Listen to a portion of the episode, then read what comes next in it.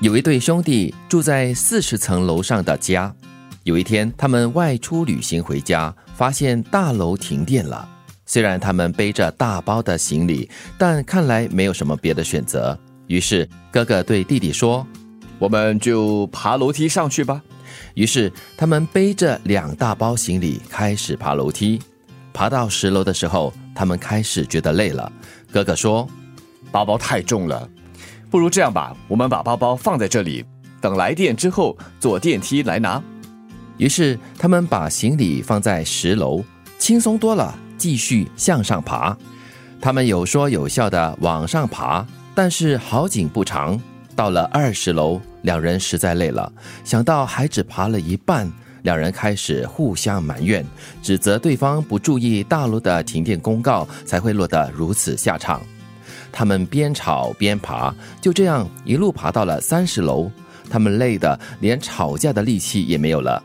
弟弟对哥哥说：“哎呀，我们不要吵了，爬完它再说吧。”于是他们默默地继续爬楼。终于来到四十楼了，兴奋地到家门口的两兄弟，这才发现他们的钥匙留在了十楼的包包里面了。哇，这么悲惨！这叫做人间地狱，这叫做不要住太高。哎，你们从这个故事得到的这个启示就是不要住太高。但是住太高也有住太高的好处哦。没有啦，就是说在设计方面有点问题啦。怎么可以就是两架电梯同时就是直到直达四十楼呢？应该分两批嘛。好了好了，我们还是回到这个故事的重点哦。对。但我我自己觉得，就是对我来说，那个提醒就是，你可以放下那个重物，但是重要的东西你还是要巡视一遍啊。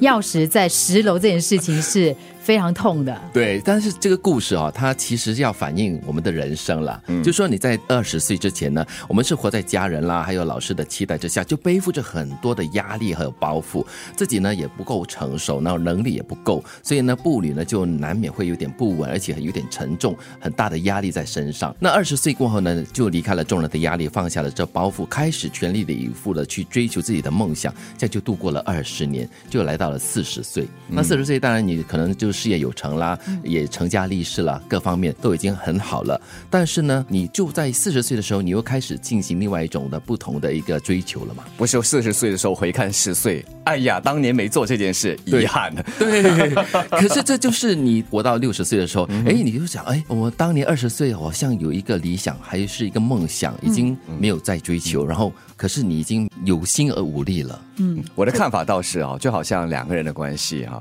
就像爬楼梯一样，可能刚开始都是甜甜蜜蜜的关系良好，有说有笑的啊。对对对。但是呢，当关系来到了一个阶段啊，可能彼此太过熟悉对方了，把对方当做理所当然之后，就会开始有纠纷、有摩擦，就开始吵架啊啊，就是这样子了。哦，你还从这个故事看到了这个？对啊，可能来到了第四个阶段，四十岁的时候回看。希望看到的是美好了，不要是遗憾。说啊，我们的当时美好就在那边，我们的钥匙就在十楼。哎呦，不过人生本来就是这样子的，就是你在每一个不同的阶段，你看中的东西呢是不一样的。嗯，也许在你二十岁的时候，你觉得说，哎，我就是要往这个方向去，因为我现在的人生重点是这个。然后你你很努力的往前走，你得到了一些，但是你必定会失去一些，你必定会回头看，哎，我在努力往前的时候，我我落下了一样东西。对，这是这是必然的，所以。我觉得他提醒我们的是，人生一定会有遗憾的。再不然的话呢，我们到了某个人生的阶段，都要不时的停下来，然后检讨一下，回看一下过去。对，呃，比如说你来到的第二十层楼，要回看一下，哎，过去十层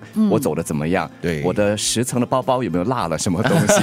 那么在那么接下来的十楼或者是十年，你会走得更顺呢？对，我们叫温故知新。我觉得这个反思很重要，对吧？停停走走，然后偶尔停一下脚步，来回望一下过去的人生里面有得到些什么东西，或者失去些什么东西，或者是忘了做了些。什么东西？对对对，免得太迟了。人生一定有遗憾，所以呢，你可以采用这样的一个那个经济学有个说法哈，叫做 calculated risk，就是说你在计算这个投资的时候呢，你知道哎，这个很可能会损失掉的。但是因为你已经预期了，你已经知道说我做这个决定，我必定会失去这些东西，你就不会突然间哈哦，原来我做做这个东西是会这样子的。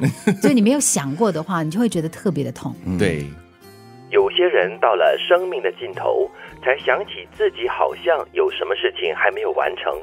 原来我们所有的梦想都留在了二十岁的青春岁月，而已经六十岁的我们，已经没有时间和精力来完成这些年轻时的梦想了。